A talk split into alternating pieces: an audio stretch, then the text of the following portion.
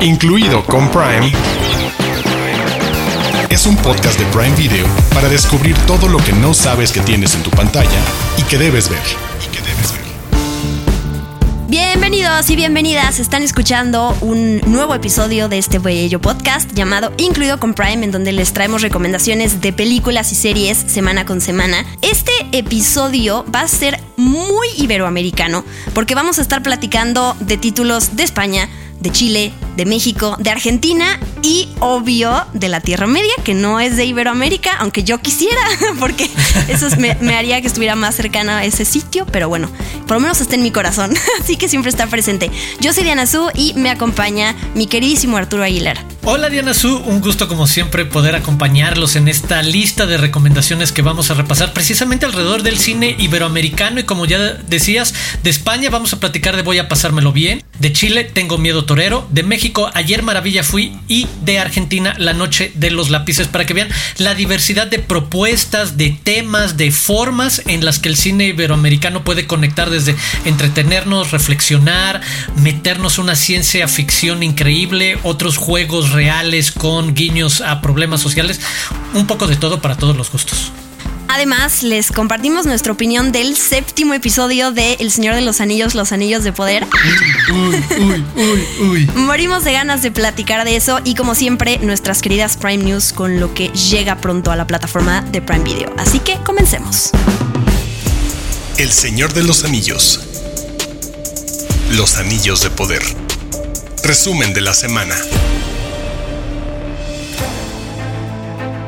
Es momento de hablar de lo que nos pareció el episodio 7 de Los Anillos de Poder. Arturo, te cedo la palabra para que tú inicies esta conversación, eh, porque pues ya se va a acabar, ya está a punto de que se termine la serie y tengo eh, muchas cosas que decir y reaccionar seguramente a, a, los puntos que vas a tocar.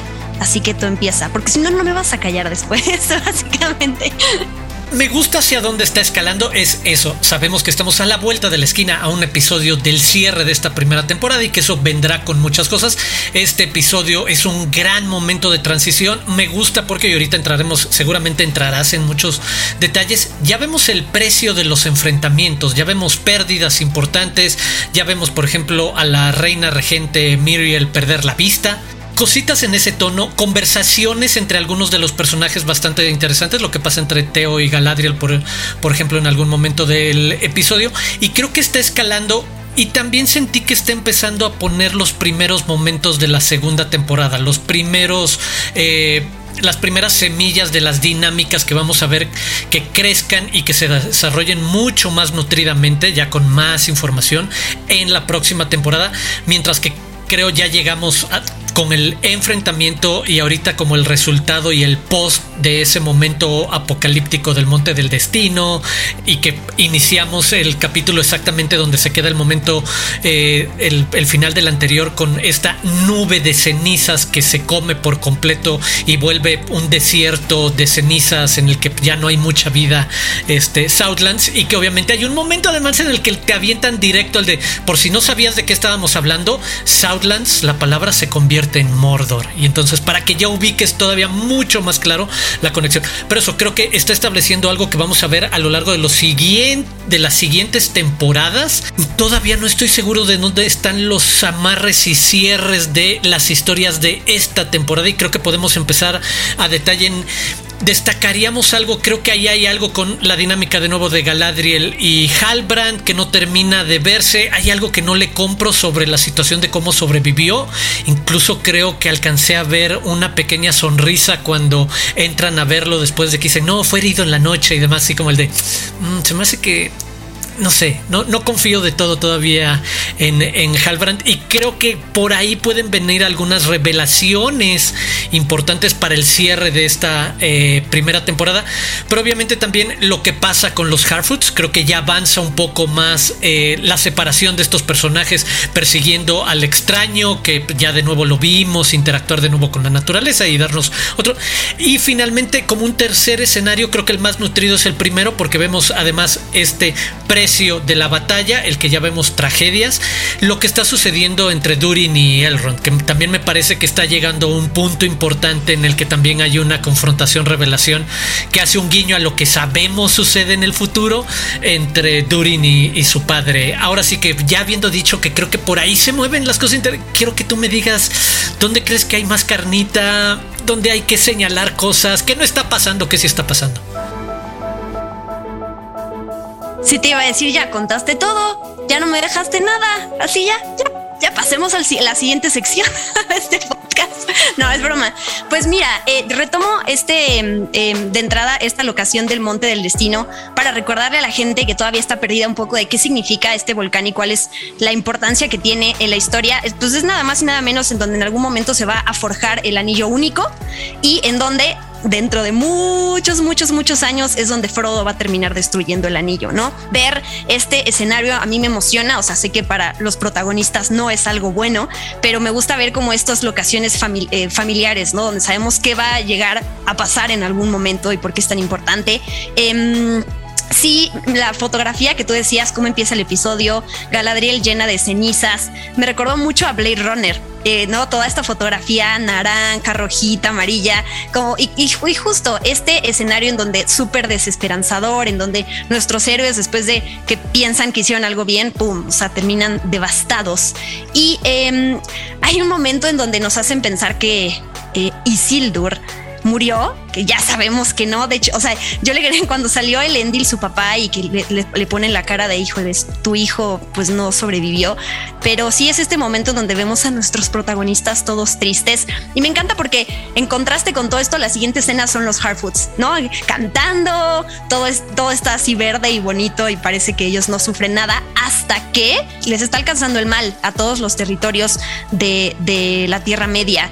Y vemos otra vez a esta figura que por ahorita tiene el crédito de The Dweller, que son estos, bueno, es esta, eh, todos seguimos buscando quién es Sauron en la historia.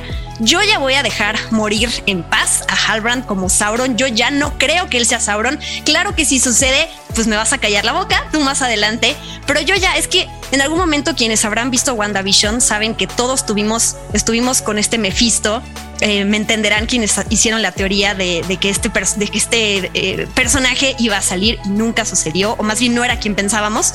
Y aquí yo ya me voy por el lado de, ya, Halbrand no, me gusta lo de los Harfoots porque hay un tono un poco lúdico, un poco más positivo en algún momento, pero creo que también es lo, que dices, el momento cuando alcanzan a los que se habían adelantado y demás, y se dan cuenta que muy cerca, creo que era la única historia o línea eh, la única historia que todavía no había tenido una colisión directa con la historia general, con todos los demás personajes. Y creo que están a la vuelta de la esquina. Digo, sabemos que en la ruta del gran mapa de la Tierra Media van hacia allá, precisamente acercarse hacia Southlands y por eso les tocaron algunas de estas bolas de fuego impresionantes de la erupción. Pero me gusta que se separaron ya del grupo principal y van a tener alguna función específica persiguiendo a este extraño y, y que de nuevo ahí creo que es otro terreno muy fértil para todas estas teorías de quién es el extraño, quiénes son estos seres que se han ido encontrando además en el, en el camino, este, o los seres que se han encontrado, por ejemplo, Teo y, Galadriel. Creo que sigue habiendo bastante espacio para las teorías de quién puede ser quién. ¿Crees que haya algo de carnita en esa parte de los Hardfoods y a dónde vamos? Sí, pero ahorita eh, los personajes que más me entusiasma ver y que han salido poco, de hecho, pues son los enanos, ¿no? Volviendo a esta parte de, de, Durin, de Disa y de Elrond, que además el papá de Durin ha sido tan duro como lo dice su nombre con, con él, porque, y yo lo entiendo, o sea, como rey tienes que pensar en tu gente. Yo, nosotros estamos obviamente del lado de los elfos porque no queremos que se nos mueran, eh, pero yo entiendo que él le importa más pues que su gente, o sea, no arriesgar a los enanos a que estén cavando para encontrar Mithril, que esto es lo que va a ayudar a la raza de los elfos eventualmente. Y me gusta mucho Está, hasta a Durin se le salen las lágrimas cuando le dice a Elrond que no lo puede ayudar y después se va y regresa y lo terminan echando de Casadum. Por ahora así termina este episodio. Por fin, por fin aparece esta escena que salió en el tráiler hace años del Balrog, de, porque sabes, en el episodio vemos cómo se cae una plantita y se termina despertando esta criatura ahí hasta abajo, que nadie está considerando que puede suceder. Aquí nada más es como, como que esta este conflicto entre si te ayudo o no te ayudo y quién apoya a quién, pero no saben que hay un mal mucho más grande allá abajo esperándolos. Y me interesa ver si todavía en esta temporada vamos a lograr ver a ellos enfrentándose con el Balrog. No vamos, no sabemos qué va a pasar. Todavía nos queda un episodio, pero um, ellos son mis favoritos. Yo quiero mucho a él. Sí, lo quiero abrazar. Siento que em, me hace tanto sentido después que Hugo Weaving sea quien lo interprete de grande, porque es, es él, ¿no? O sea, lo veo perfectamente su desarrollo y me gusta mucho como eh, Disa, además, que es esta mujer que apoya a su esposo, pero que también tiene un carácter de decirle, a ver, tu papá hace bien las cosas aquí, pero aquí también creo que no, ya es obsoleto y tú y yo vamos a heredar este reino, así que al final nos van a tener que escuchar a nosotros. Es como, sí, Disa, muy bien, me gusta ese poder. Me gusta también, creo que es mi dinámica favorita tanto interior en lo que dices, ese rey-reina, esa dinámica rey-reina y esa dinámica de amigos.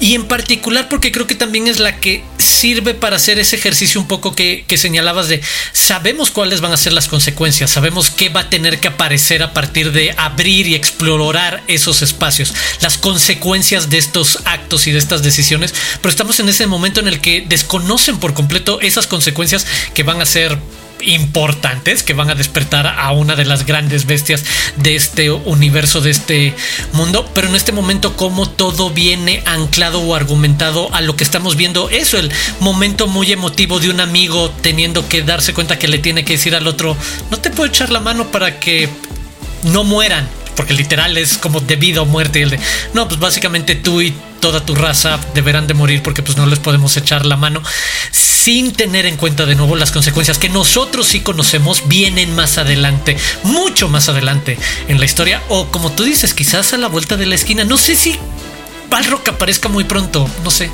tengo dudas. Yo también, pero queda un episodio y lo platicaremos la próxima semana.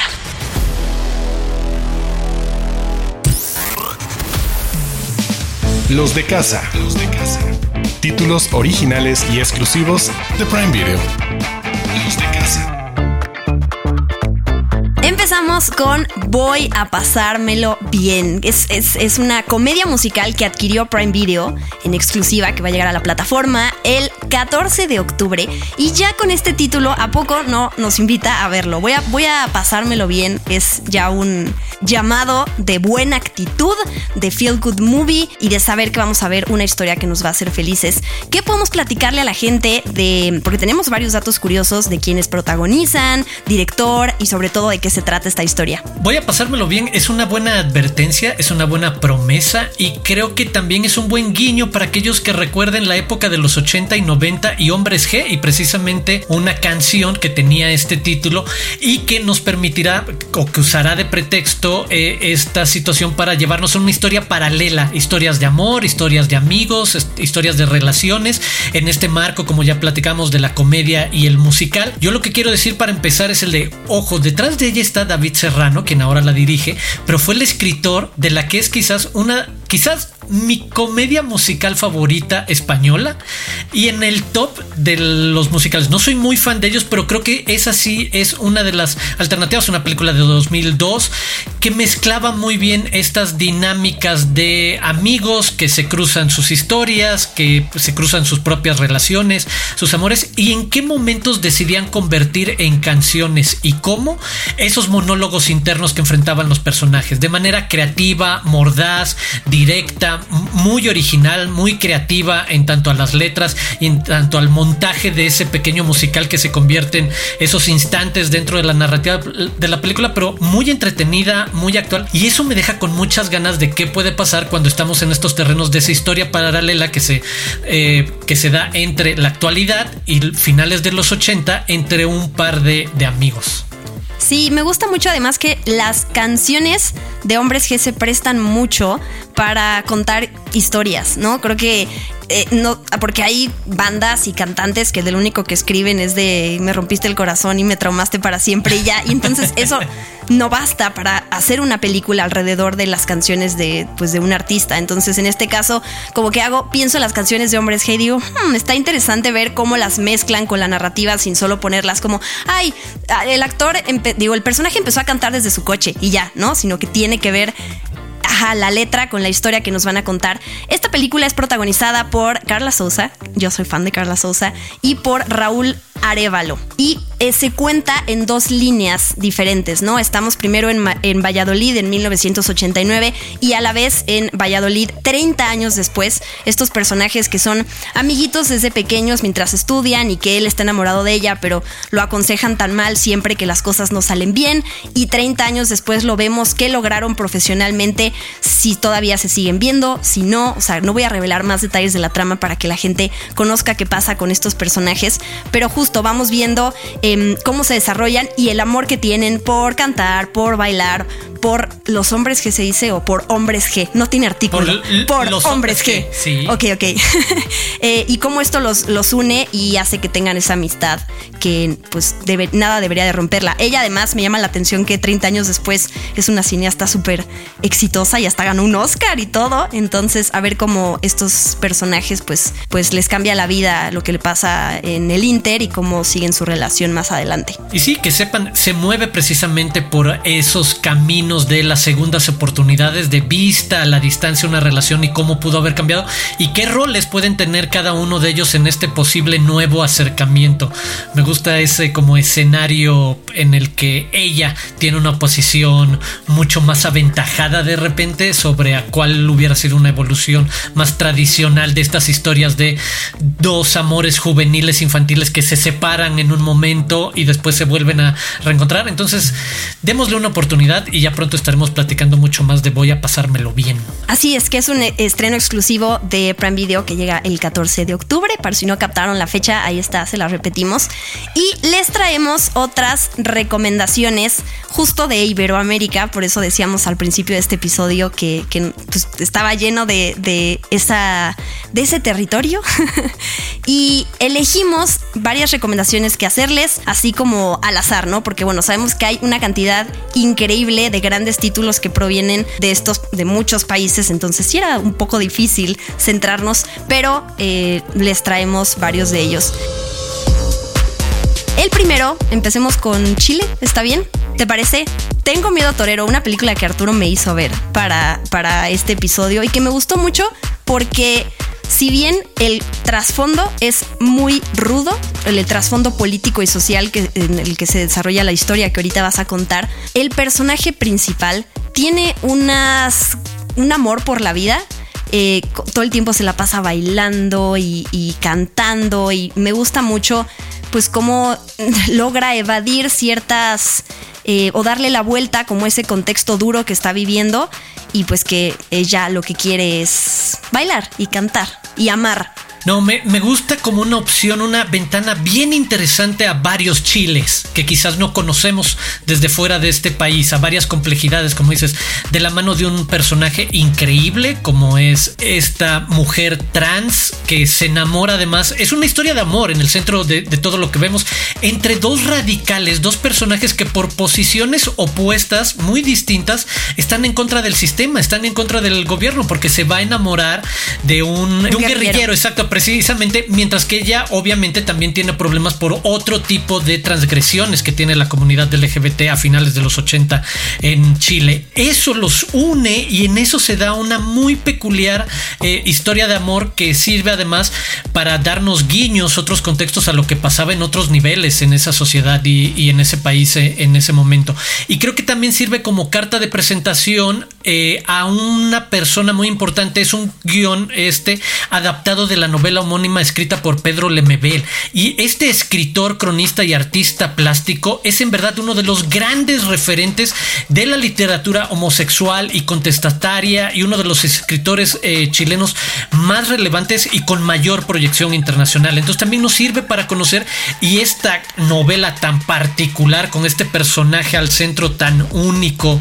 Eh, también valga la redundancia de utilizar el término sirve de vehículo para lucirse Alfredo Castro, que es un gran actor chileno, lo hemos visto en un montón de grandes películas y este de nuevo es como un momento en el que se puede demostrar el enorme talento y el gran rango y diversidad que tiene para eso, personificar a una mujer que simplemente tiene todas las ganas del mundo de bailar, de ver como el lado positivo que la llena en unas circunstancias que por todos lados la limitan, la ahogan por eso me gusta esta idea de esta es una película chilena que tiene muchas cosas y nos permite eso, asomarnos como por una ventana a varias facetas de un país interesantísimo eh, dentro de la geografía eh, sudamericana, latinoamericana, hispanoamericana, como decíamos hace rato, iberoamericana. Iberoamericana. Y quien acompaña a este personaje es el actor em, mexicano Leonardo Ortiz Gris, que sí, cuando lo vi ahí dije como, ah, qué padre. Y tienen una gran química. Si bien las cosas al principio entre ellos se dan por algo, sí, político, social, como venimos diciendo, es este tipo de relaciones que casi no vemos en pantalla, ¿no? Solemos ver las, digamos, las cosas como de este hombre y esta mujer,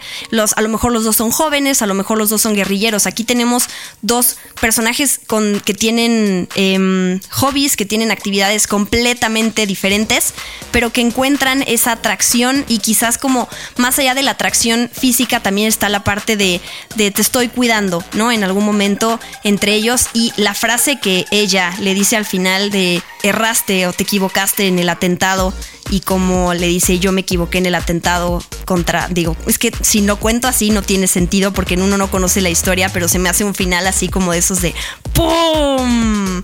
Me gustó, me, me gustó cómo lo aplica y todo lo que significa esa metáfora que está haciendo. Sí, tiene una enorme sensibilidad. Eso, se pueden quedar con una muy peculiar y bonita y profunda historia de amor, de cómo van creciendo esos lazos que nos enganchan con alguien más y que de repente también nos pueden separar y cómo pues sí, cómo peleamos con ellos y cómo van llegando a sus desenlaces.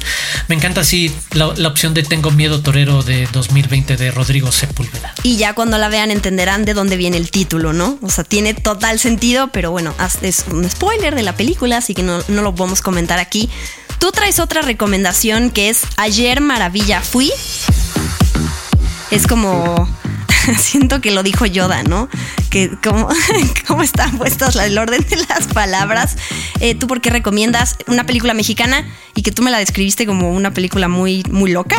Sí, me, encanta la verdad esta propuesta de Gabriel Mariño, una película de 2017, eh, protagonizada por Susana Melikian, Sonia Franco, José Meléndez, Rubén Cristian.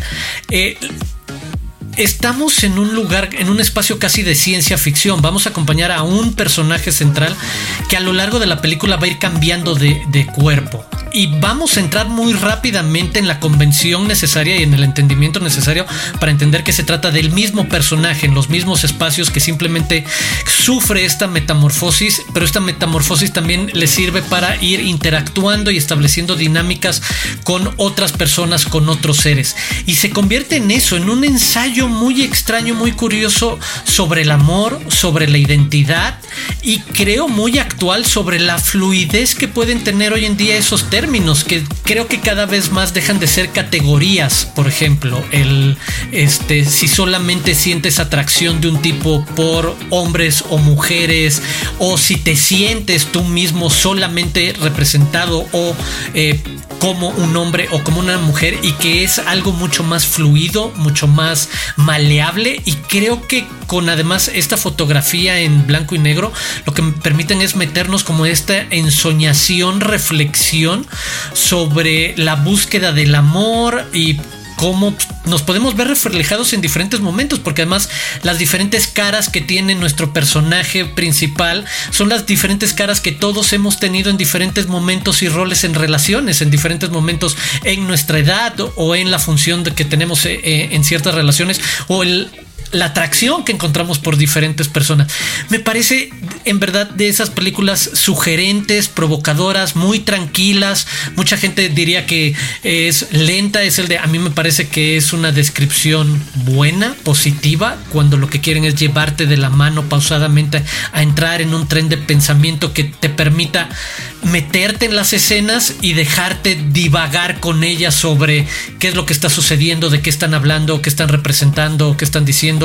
Este, y eso, que juegue además en un género que el cine independiente y el cine mexicano de repente tiene problemas para tratar, que, es la ciencia ficción, y cómo incorporarlo y tener como los dos pies bien puestos entre jugar con la ciencia ficción y seguir siendo una alternativa independiente de propuesta. Es una película que pasó por muchos festivales de cine, pero que juegue con esa fantasía mexicana desde otro lugar. Eh, en verdad, hasta la describiría como una exploración sobre el cuerpo y la identidad. Entonces me, gusta mucho como esa opción que desde otro lugar muestra ya lo decíamos, desde el entretenimiento español, súper bien de voy a pasármelo bien, a este retrato social, ahora esta intimidad muy personal de Ayer Maravilla fui, que además me gusta el título precisamente por lo críptico y extraño que es la frase, porque no se siente como lo hablas, sino se convierte en una abstracción que te hace pensar dos veces sobre lo que estás diciendo.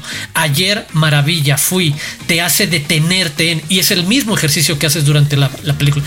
por eso hay muchas más razones porque por lo visto podría seguir varios minutos más. Les recomiendo en verdad que le den una oportunidad a Ayer Maravilla Fui. Y yo, por último, quiero recomendar una película argentina que se llama La Noche de los Lápices. ¿Tú la viste? Mm, no la he visto y me la antojaste muchísimo. Ok, es una película de 1986.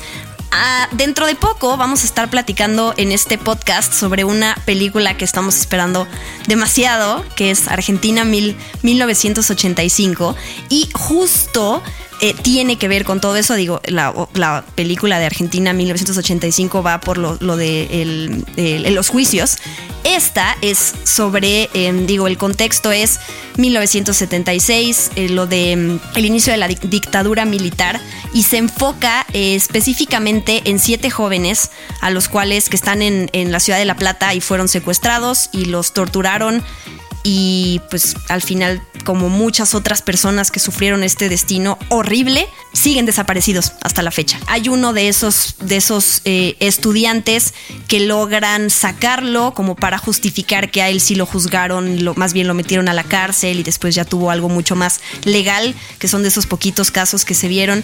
Y mm, conocer este contexto si es una película cruda, por lo que ya estoy platicando, es una película en donde todo el tiempo tienes el estómago de que estás enfurecido de las injusticias que estás viendo de estos, eh, tal cual, o sea, injusticia, no hay otra palabra para describirlo. Es una película corta, dura una hora y media y al mismo tiempo sí, sí reflexioné en cómo me dejó parada después de verla, cómo me dejó con esa rabia de no soy argentina, pero puedo compartir ese sentimiento después de tantos años de no puede ser que esto haya pasado. O sea, te la pasas diciéndole malas palabras a todos estos que aparecen en la pantalla y la, la manera que hacen las cosas porque dices, ¿de dónde viene? ¿Qué están haciendo? ¿No? Estas justificaciones que están dando de por qué secuestran a estudiantes que querían en este caso, por ejemplo, un boleto estudiantil, o sea, de las, no hay justificación alguna.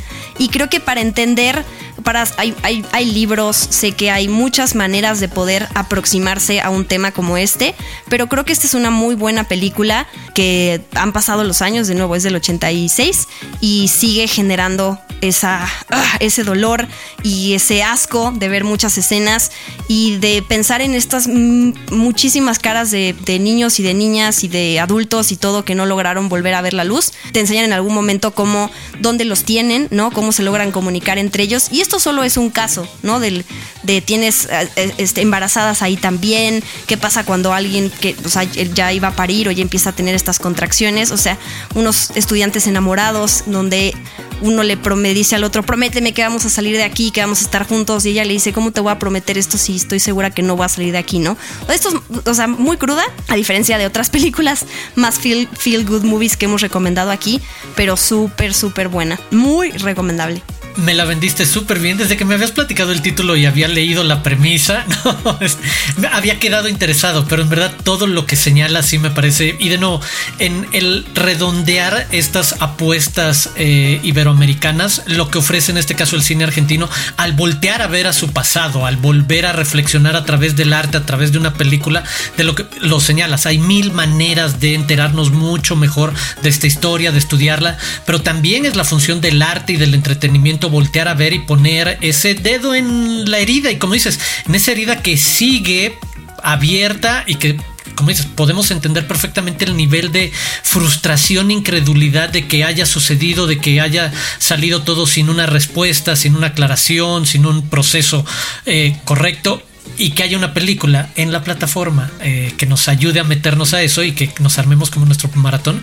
Ya me regalaste hora y 30 minutos para los próximos días que voy a disfrutar. Muchas gracias. Muy bien, me, me gusta tu entusiasmo por mis recomendaciones. Así sigo contratada. Prime News. Noticias calientitas de Prime Video.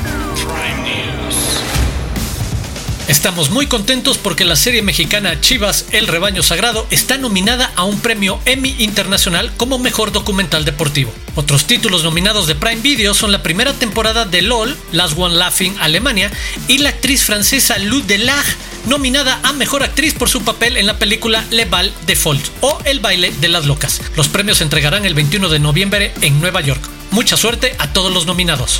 Prime News. Recuerdan que Jennifer López está preparando una nueva película sobre una boda para el próximo año.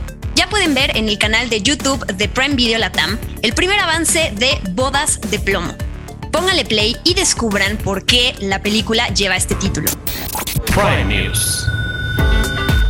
El 11 de noviembre estrenará la película La Caída, producida y protagonizada por la talentosa Carla Souza y dirigida por la premiada directora Lucía Puenzo. Inspirada en hechos reales, La Caída es la historia sobre una veterana clavadista de élite que tiene una última oportunidad en los Juegos Olímpicos y que a medida de que surgen algunas revelaciones sórdidas, tiene que preguntarse si ganar es realmente su último sueño. Prime News. El Señor de los Anillos, los Anillos de Poder, continúa dando sorpresas. El 14 de octubre se estrenará el podcast oficial conducido por Felicia Day, con ocho episodios en inglés, repletos de entrevistas íntimas con el elenco y el equipo, análisis esenciales y momentos de easter eggs. Lo podrán escuchar en Amazon Music de forma gratuita inmediatamente después del final de temporada. Incluido con Prime. Es un podcast de Prime Video. Y con esto terminamos este episodio pues dedicado a Iberoamérica, a la Tierra Media. Em, yo soy Diana Su, arroba guion bajo Diana Su, y pues muchísimas gracias Arturo por otro, otro conversatorio tan bonito.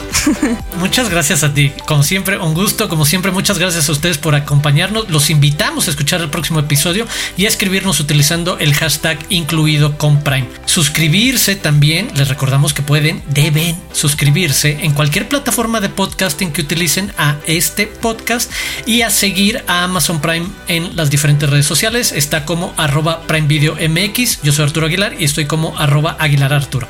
Sí, sí, sí, todo eso que dice Arturo, en todas nuestras recomendaciones las encuentran en la plataforma de Prime Video, todo lo que les traemos semana con semana.